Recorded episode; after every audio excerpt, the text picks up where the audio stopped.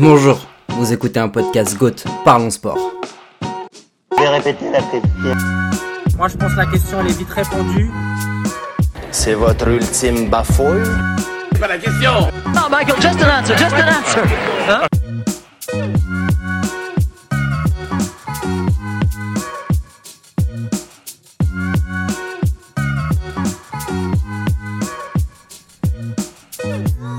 Madame, monsieur, bonjour, mon nom est Mike et je serai votre maître du jeu aujourd'hui.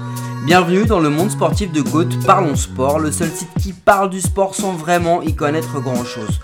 Pour ce nouvel épisode des quiz du GOAT, nous allons vous proposer 5 questions autour d'un thème précis et nous développerons les réponses à ces questions. Aujourd'hui, nous vous invitons à une session de naming. Vincenetti, Le Blaireau, Patty Gall, R9, autant de sobriquets, de pseudos qui vous ramènent instantanément à une performance, une carrière, une personnalité. Nous allons donc explorer 5 surnoms de joueurs professionnels et l'histoire qui se cache derrière. Laissons donc la place à l'ami Ricky.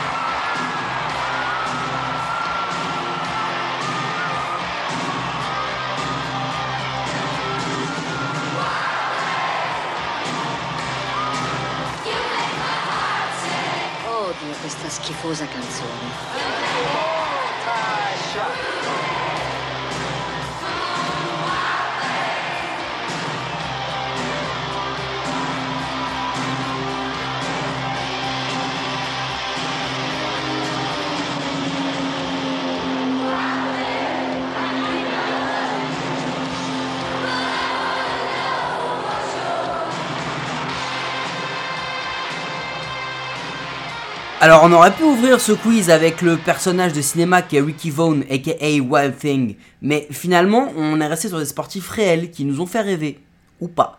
L'extrait passé à l'instant c'est celui du film mythique sorti en 1989, Major League ou Les Indians en VF, qui lui nous a définitivement fait rêver.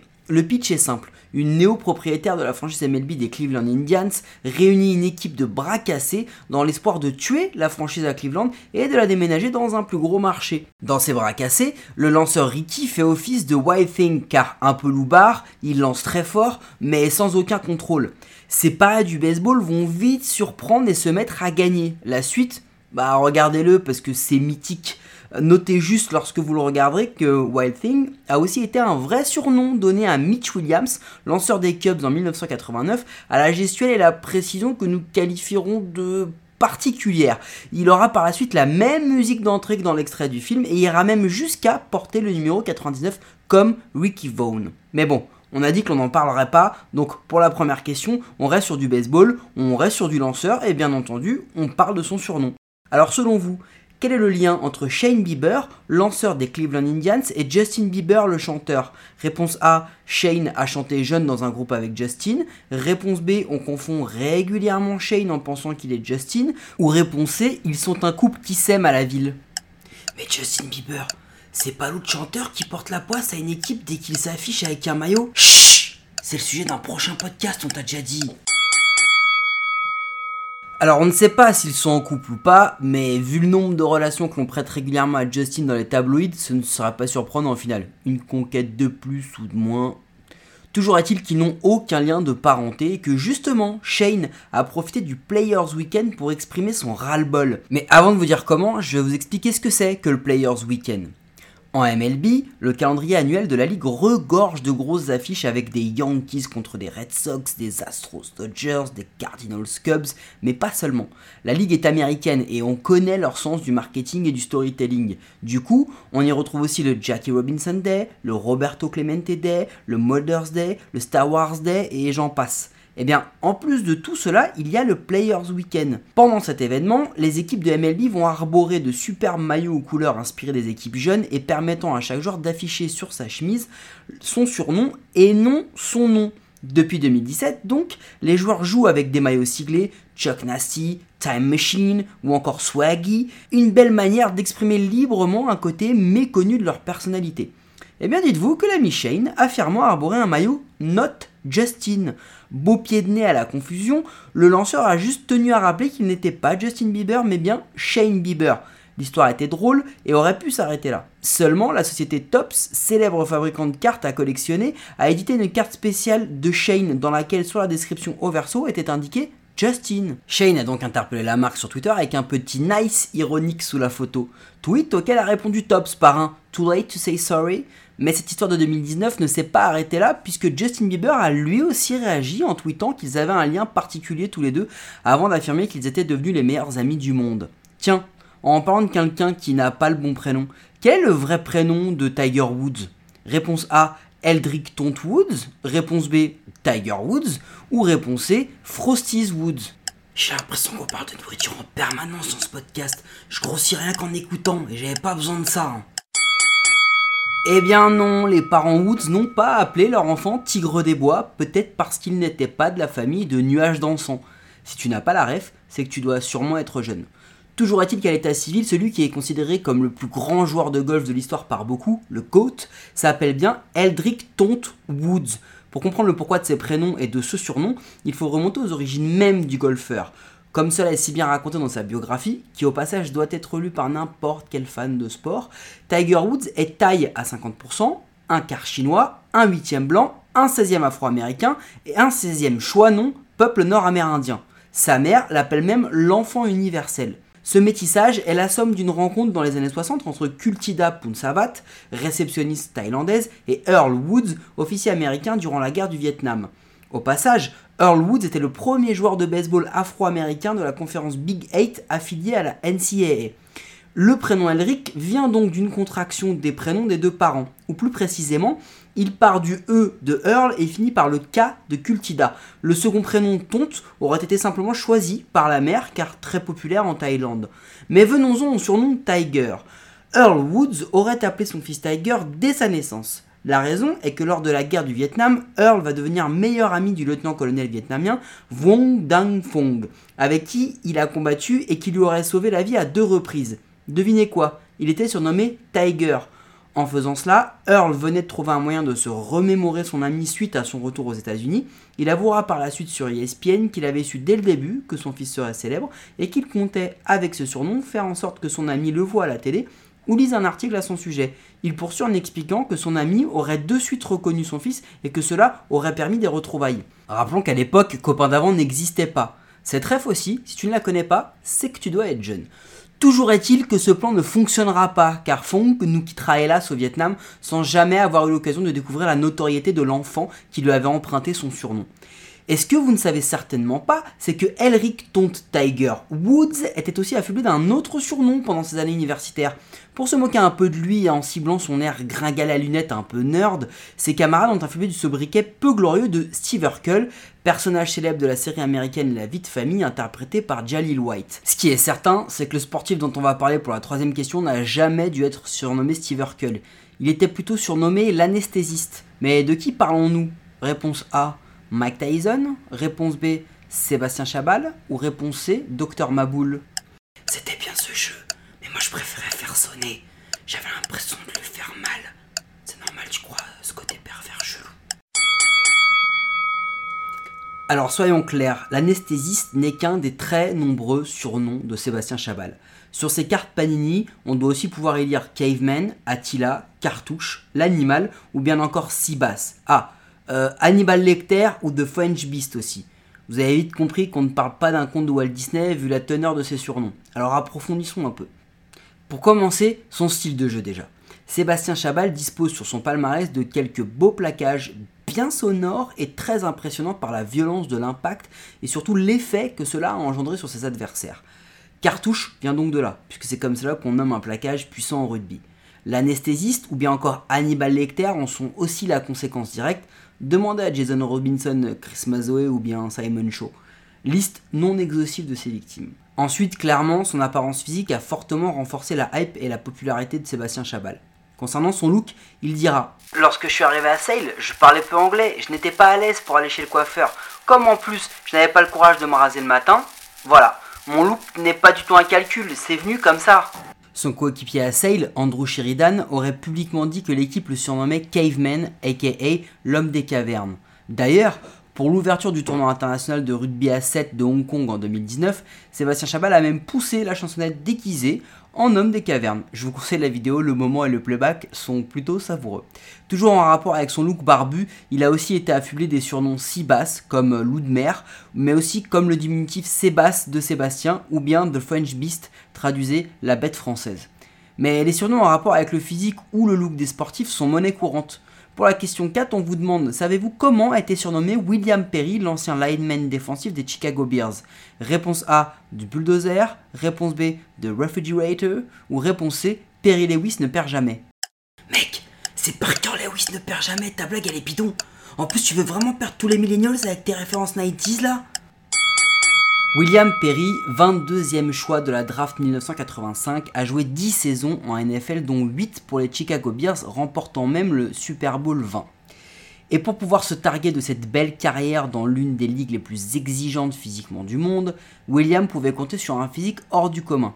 1m88 pour 151 kg. Et pas la peine de vérifier, il n'y a pas d'erreur sur le poids. L'un de ses amis l'avait déjà surnommé le réfrigérateur ou le fridge à l'université car les deux ne tenaient pas ensemble dans un ascenseur. Mais c'est bien en NFL que ce surnom va prendre le pas sur son vrai nom. Sa popularité va grandir et il va devenir une icône médiatique des années 80 et 90 aux États-Unis. Pour terminer de vous convaincre, des mensurations incroyables du bonhomme, notez que la taille moyenne d'une bague pour homme aux USA est entre 10 et 12. Celle de Perry, obtenue pour le Super Bowl numéro 20, est la plus large jamais fabriquée dans l'histoire de la NFL et avait la taille de 25. C'est dingue, non? Ses partenaires de jeu vont aussi le surnommer Biscuit, prétextant que c'est un beau biscuit de 160 kg. Mais c'est bien The Refrigerator qui va rester dans la culture populaire. Ses apparences médiatiques sont nombreuses dans sa carrière et il va multiplier les publicités, mais pas n'importe lesquelles.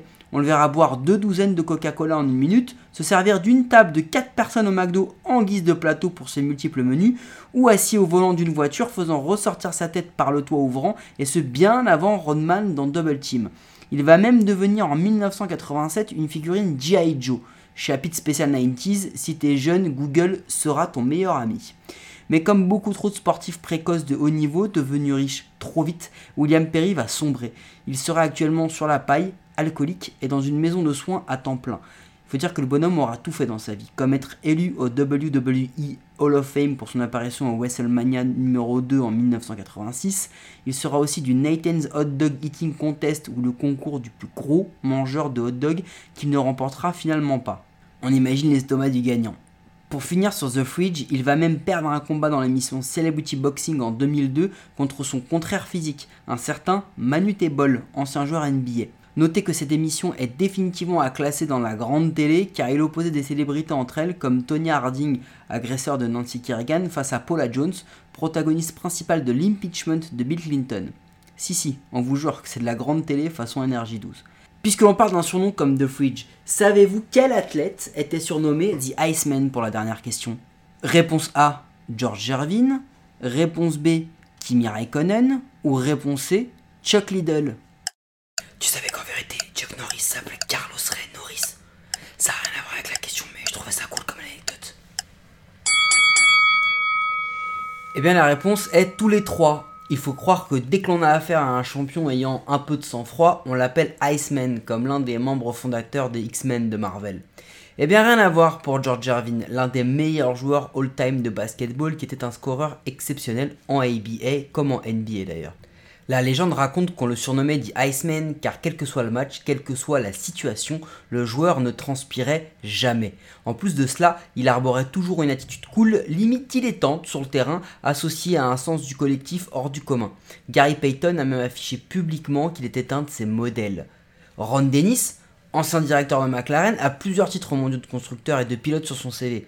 Il est aussi celui qui a surnommé Mickey Raikkonen Iceman dans un premier temps en rapport à sa nationalité finlandaise, mais aussi et surtout son attitude distante avec les êtres humains. Le pilote déclarera lui-même je ne suis pas là pour faire des amis, mais pour être le meilleur. Comprenez qu'il ne partira pas en vacances avec ses collègues pilotes ou les médias. Mais l'autre facette de ce surnom a aussi à voir avec sa capacité à être détendu en toutes circonstances mais genre détendu au point de faire une sieste 30 minutes avant son premier Grand Prix ou s'envoyer un petit Sunday topping noisette en pleine interruption du Grand Prix de Malaisie en 2009. Bref, il portait plutôt bien son surnom. Quant à Chuck Liddell, considéré comme l'un des pionniers de la médiatisation aux USA du MMA, c'est effectivement son tempérament calme avant les combats qui lui vaut surnom Et comme tout bon scénario hollywoodien, c'est son coach qui le lui a affublé. Son pouls était relativement faible et il avait l'habitude d'aller se balader tranquille avant ses combats. Les mauvaises langues diront qu'il aurait mieux fait d'être stressé avant d'affronter Quinton Rampage Jackson, mais nous, on préfère se rappeler son caméo dans Entourage face à Johnny Drama. Mais c'est pas le sujet. On sait que ce surnom a parfois été attribué à tout un tas de personnalités sportives ou médiatiques, à plus ou moins bon escient au passage. hein. Vanilla Ice, Victor Lindelof ou même Carlos Huerta. Mais nous, on préfère le vrai Iceman. Et on parle pas du personnage Marvel. On parle de Wim Hof, l'homme de glace. Le néerlandais originaire de Sittard est mondialement connu et reconnu comme détenteur de plusieurs records du monde d'exposition au froid.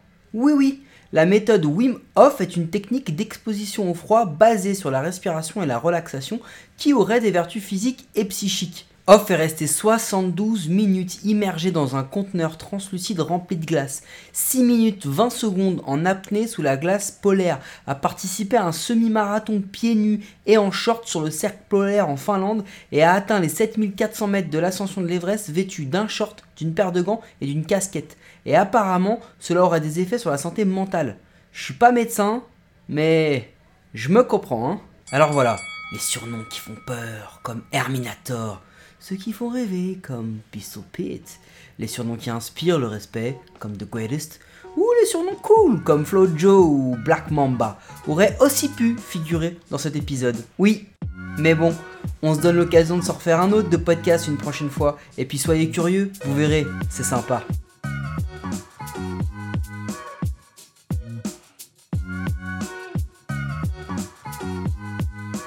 Vous venez d'écouter l'épisode 2 des Quiz Goat et nous serions ravis de pouvoir en discuter avec vous sur les réseaux sociaux, de Twitter à Facebook en passant par Instagram.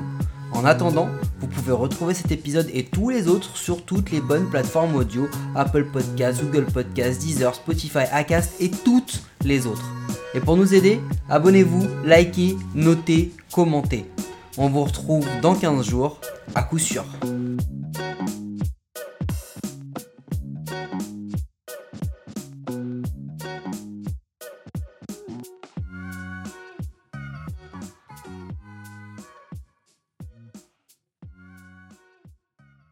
Côte, parlons sport.